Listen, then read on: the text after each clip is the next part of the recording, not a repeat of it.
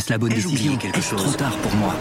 Prenez vos décisions d'investissement avec le soutien de Clarity AI. Gérez votre portefeuille tout en lui assurant une croissance durable grâce à l'association d'une IA puissante et d'une grande expérience de l'industrie. Notre technologie augmente l'efficacité des processus réglementaires, y compris ceux liés à l'article 29 de la loi énergie-climat. Réduisez les risques et atteignez vos objectifs de durabilité en vous basant sur des faits vérifiés et des méthodologies transparentes. Clarity AI, la technologie au service des décisions humaines. Rendez-vous sur clarity.ai et passez à l'action dès aujourd'hui.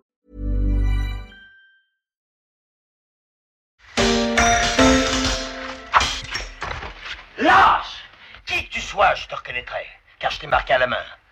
Et quand il sera temps, si tu ne viens pas à la Gardère, la Gardère ira à toi Jean Marais n'est pas au conseil de surveillance du groupe Lagardère, et pourtant cela ferraille sec au sein du capital du groupe de communication français, dont l'Assemblée générale vient de se tenir en version confinée, avec un mot d'ordre, tous contre le fonds activiste Amber.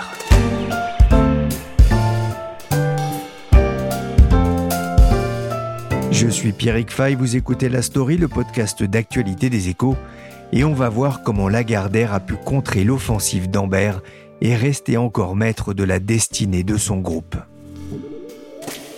Le verdict est tombé mardi peu après midi, le temps de finir de compter les voix. Je vous remercie, chers actionnaires. C'est un vote sans appel, s'est félicité Arnaud Lagardère, à la fin de l'Assemblée générale du groupe dont il a hérité de son père en 2003. Lors de cette AG, l'une des plus mouvementées de l'année, les actionnaires ont voté majoritairement contre les propositions du fonds d'investissement Amber. Mais jusqu'au bout, le camp Lagardère aura tremblé. Avant cette assemblée, chacun avait fait ses comptes, à l'image des généraux qui comptabilisent leurs divisions avant de partir au combat. Côté Lagardère, on avait mobilisé le banc et l'arrière-banc de l'establishment parisien pour contrer les attaques d'un fonds activiste anglo-saxon.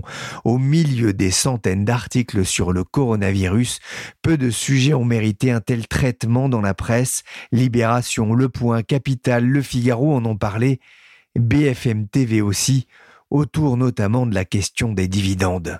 Le fonds Amber veut frapper Arnaud Lagardère au portefeuille. Et pour ce faire, le premier actionnaire du groupe vise un objectif étonnant pour un fonds d'investissement, que le groupe Lagardère renonce aux dividendes qu'il prévoit de verser à ses actionnaires en mai prochain. Les échos n'ont pas dérogé à la règle avec une douzaine d'articles consacrés à l'affaire depuis le 10 avril et écrits par Nicolas Madeleine du service Hightech Media et Laurence Boisseau du service Marché.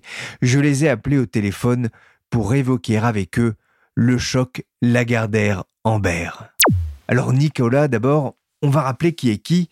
Que représente le groupe Lagardère aujourd'hui? Alors Lagardère, c'est un groupe de 7,2 milliards de chiffre d'affaires.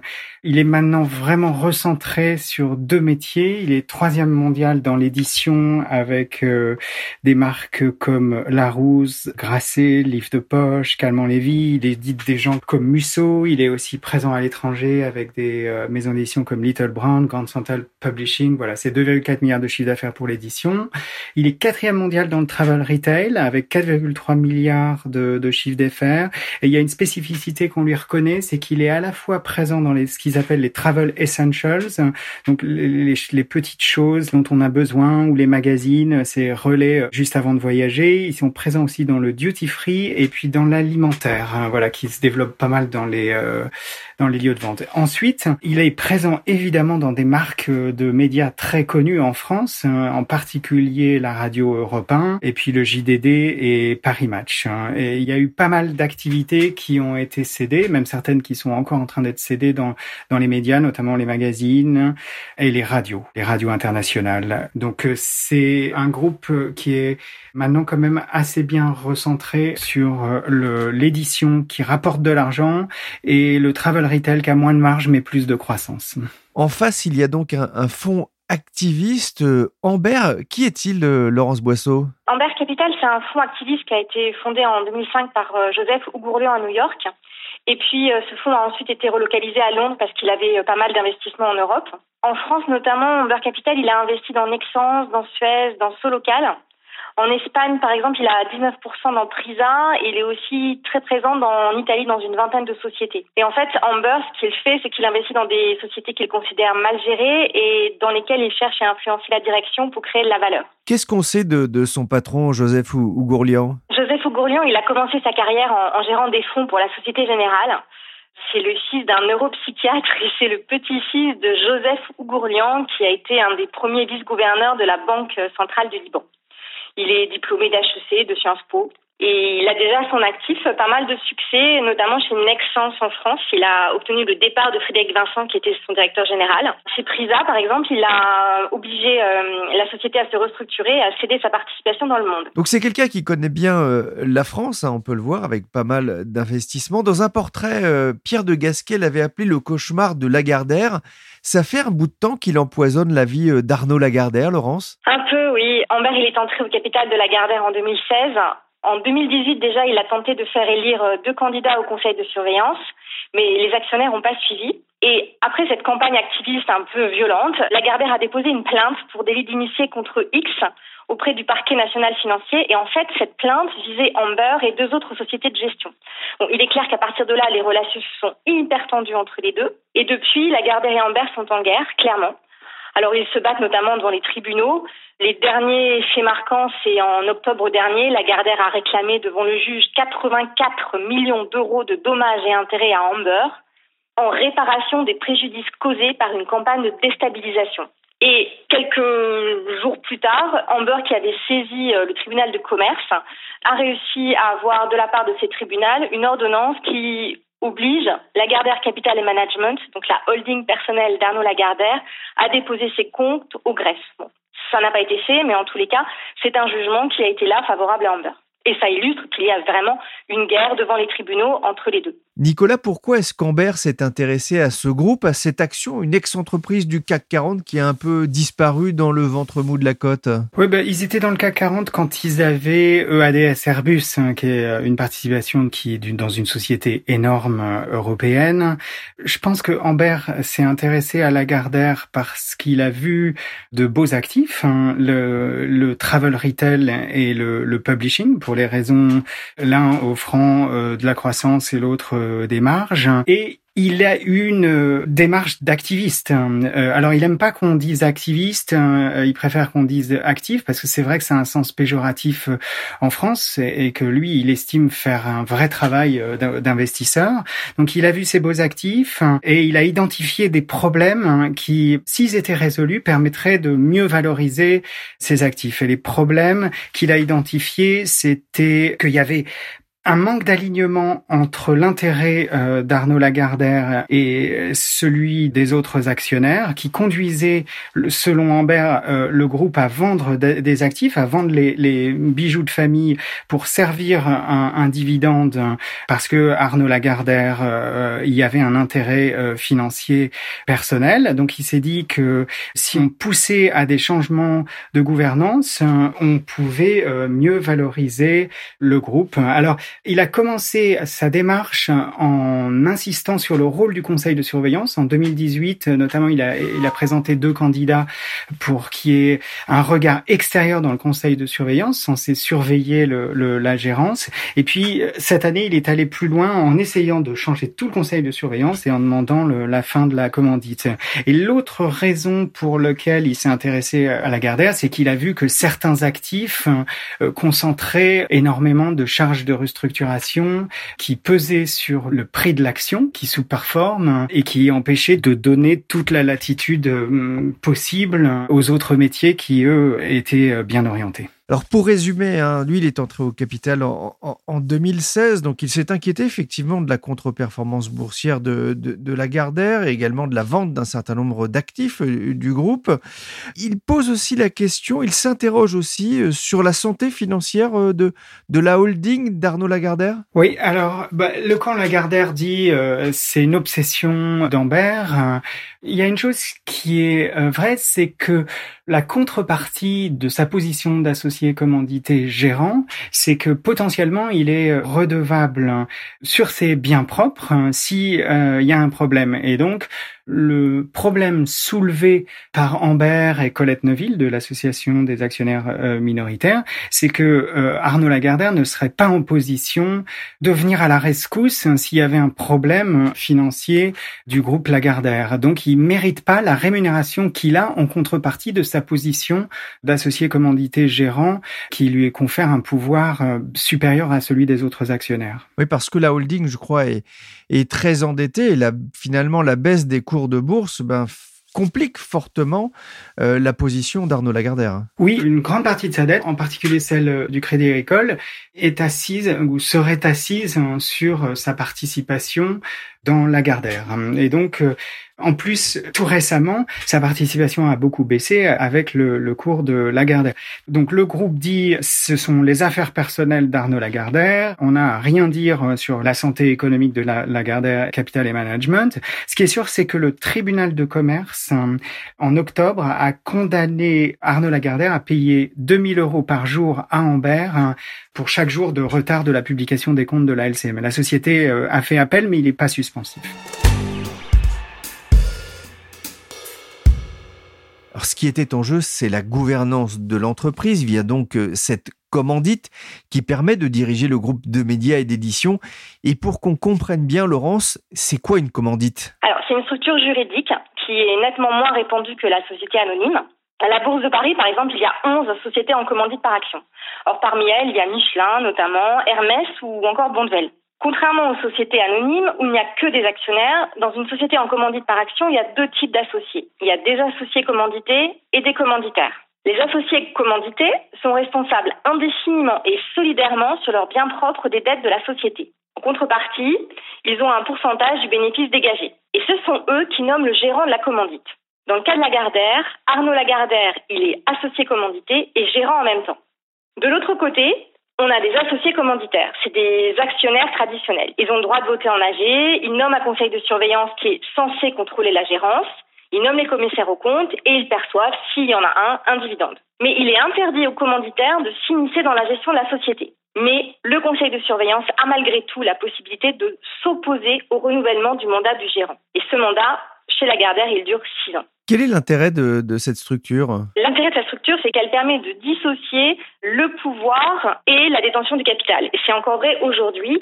Arnaud Lagardère ne détient que 11% des droits de vote. L'autre intérêt, finalement, c'est de rendre la société difficilement opéable Absolument. C'est une forteresse euh, et c'est impossible de la rendre opéable sauf à dissoudre la société. Et ça, ça ne peut se faire qu'avec l'accord de l'associé commandité. Laurence, on reproche souvent aux assemblées générales des sociétés cotées de n'être finalement que des chambres d'enregistrement.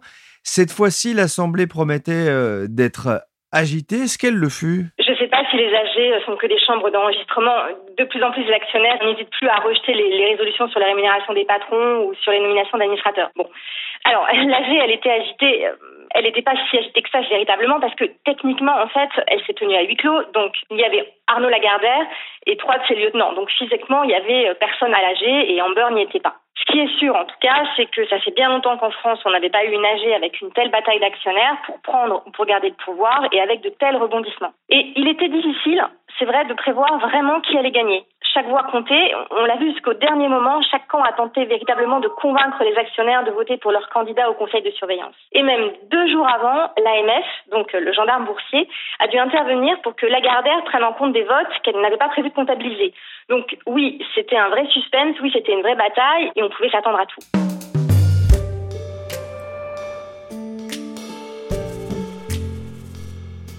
Deux poids lourds pour épauler Arnaud Lagardère dans son bras de fer avec le fonds Amber Capital. Nicolas Sarkozy d'abord, proche d'Arnaud Lagardère, mais proche surtout du Qatar, premier actionnaire du groupe. L'appui du fonds souverain est déterminant dans la bataille. Guillaume Pépi ensuite, l'ancien patron de la SNCF, devrait entrer au conseil de surveillance. On vient d'entendre hein, ce reportage de BFM Business. Arnaud Lagardère a, cherché des soutiens pour contrer les appétits euh, d'Amber et on pourrait presque dire, Nicolas, que c'était un peu Amber et contre tous. oui, alors d'abord il est allé chercher Nicolas Sarkozy, l'ex-président, Guillaume Pépi, l'ex-patron de la SNCF. Il les a cooptés au Conseil. Leur nomination a été validée très très largement hier hein, en Assemblée générale parce que Amber euh, ne contestait pas la nomination de ces deux fortes personnalités. Je pense que ce que tout le monde a soupçonné, c'est que euh, aussi bien Nicolas Sarkozy que Guillaume Pépi avaient des liens privilégiés avec le Qatar hein, et que le vote du Qatar euh, était important pour euh, maintenir le conseil de surveillance actuel hein, du camp Lagardère. Ensuite, il y a une sorte de mobilisation de place. Marc Ladré de la Charrière et Vincent Bolloré par le biais de Vivendi sont rentrés au capital. Là, la société Lagardère se défend totalement d'être allée chercher ses investisseurs. C'est vrai que Bolloré y est allé tout seul. Après, ça veut pas dire que Vincent Bolloré et Vivendi sont pas en, position de force pour discuter maintenant. Laurence, le, le fonds Ambert compte lui sur un allié de poids, un organisme très écouté des actionnaires? Oui, alors, il avait le soutien, ce qui est assez rare pour des résolutions qui sont déposées par quelqu'un qui n'est pas euh, de la société, quelqu'un qui est extérieur à la société. Il avait le soutien des agences de conseil en vote, dont les Américains ISS et Glass Lewis, et puis le français Proxinvest. Et eux, ils ont joué un rôle important dans cette bataille. Leur travail, à ces proxy advisors, comme on les appelle en anglais, c'est d'analyser toutes les résolutions qui sont présentées en AG et ensuite d'émettre une recommandation de vote à destination des investisseurs. Et dans cette affaire, ISS avait recommandé de voter pour cinq des huit candidats d'Amber au conseil de surveillance. Glass Lewis avait fait pareil. Et de son côté, Proxinvest, donc le français, lui avait préconisé de voter pour tous les candidats d'Amber.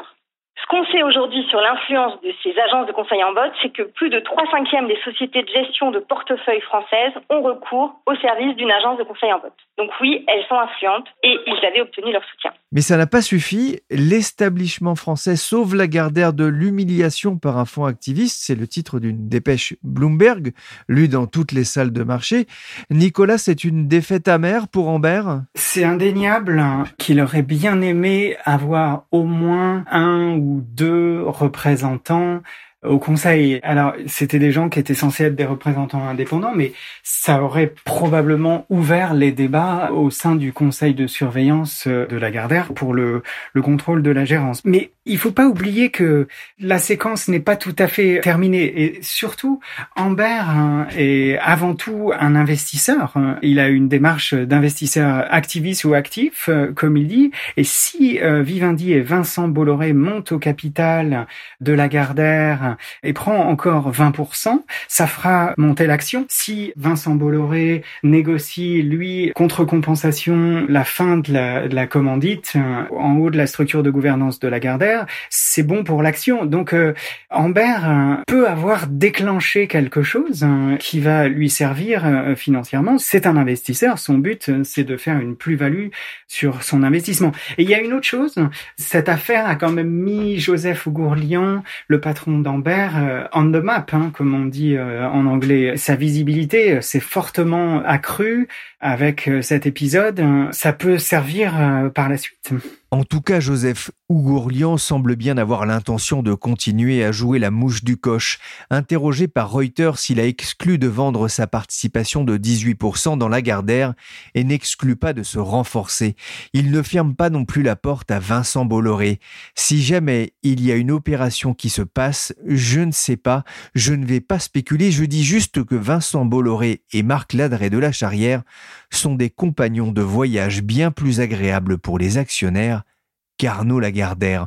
On le voit, l'ambiance n'est pas prête de se réchauffer. On pourra en tout cas se poser la question de la façon dont aurait pu se dérouler cette Assemblée générale des actionnaires si elle ne s'était pas tenue à huis clos pour cause de coronavirus. On le disait parmi les soutiens d'Arnaud Lagardère, il y a Vincent Bolloré qui contrôle les groupes Vivendi et Havas. Il n'est pas non plus réputé pour être un tendre sur les marchés financiers. Il vient de monter à hauteur de 10,6% du capital.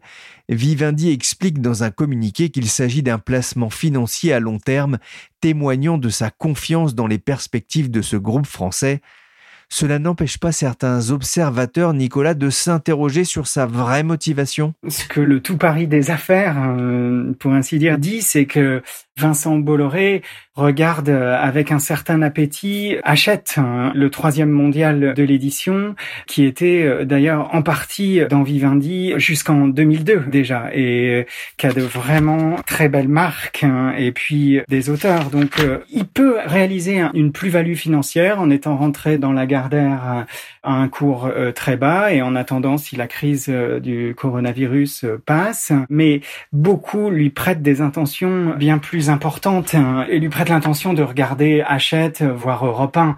Et pour cela, peut-être qu'il va monter au capital de Lagardère, en prendre le, le contrôle. On ne sait pas encore, mais on peut vraiment pas écarter cette possibilité euh, maintenant.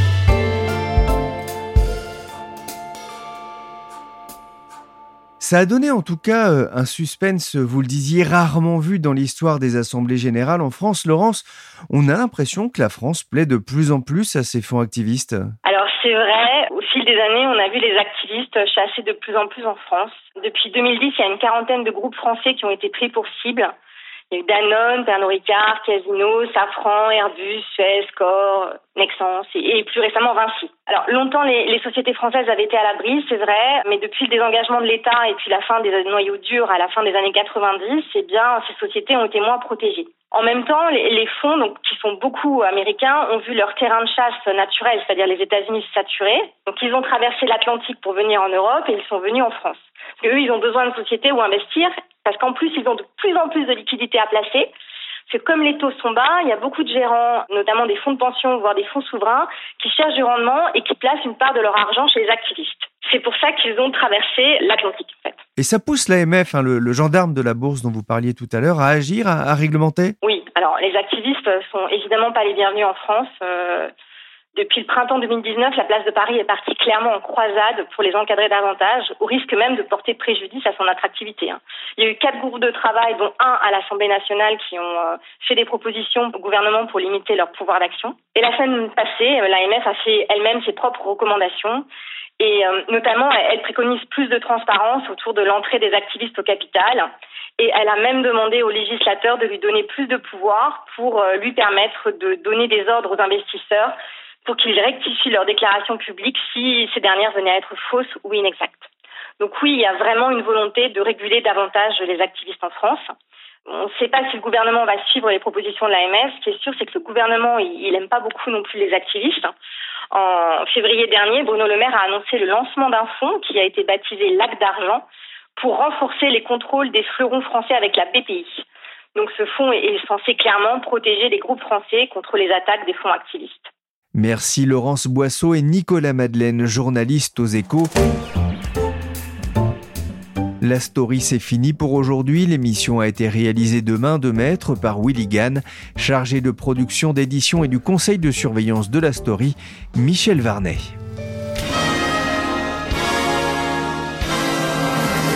C'était aussi une émission un peu particulière pour moi, pour Michel et pour Willy car la story a été lancée il y a un an.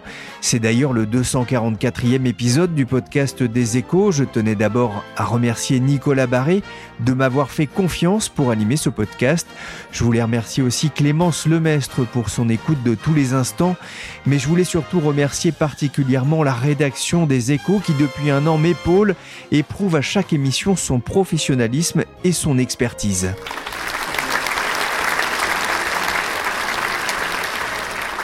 Enfin, merci aussi aux réalisateurs qui sont passés avant Willy à la story, Nicolas Jean, Adèle Itel, Mathias Arignon et à la première d'entre elles qui m'a poussé dans mes retranchements, Nina Allenberg. Merci aussi à Jean-Philippe Louis et Guillaume Brégeras, présentateurs de BOM et de Tekoff. Je termine, enfin s'il y a encore du monde pour m'écouter, avec un grand remerciement aux équipes de Binge Audio et en particulier à David Carzon ainsi qu'à ceux qu'on n'entend pas mais qui œuvrent aussi à faire connaître l'émission, Julien Péchard, Agnès Clovez et toute l'équipe des réseaux sociaux. Et merci à vous les auditeurs et abonnés de la story. On en est à plus de 4 300 000 écoutes en un an et ça, c'est grâce à vous.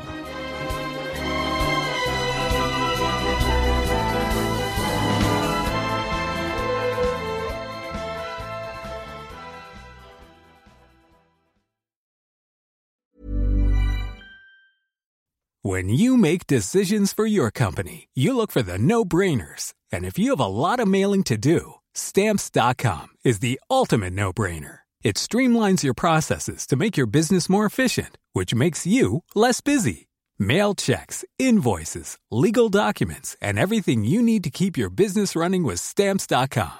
Seamlessly connect with every major marketplace and shopping cart. Schedule package pickups and see your cheapest and fastest shipping options from different carriers. With rates up to 89% off USPS and UPS rates. And with the Stamps.com mobile app, you can take care of mailing and shipping wherever you are. Make the same no-brainer decision as over 1 million other businesses with Stamps.com. Sign up with Code PROGRAM for a four-week trial, plus free postage and a free digital scale. No long-term commitments or contracts. That's Stamps.com.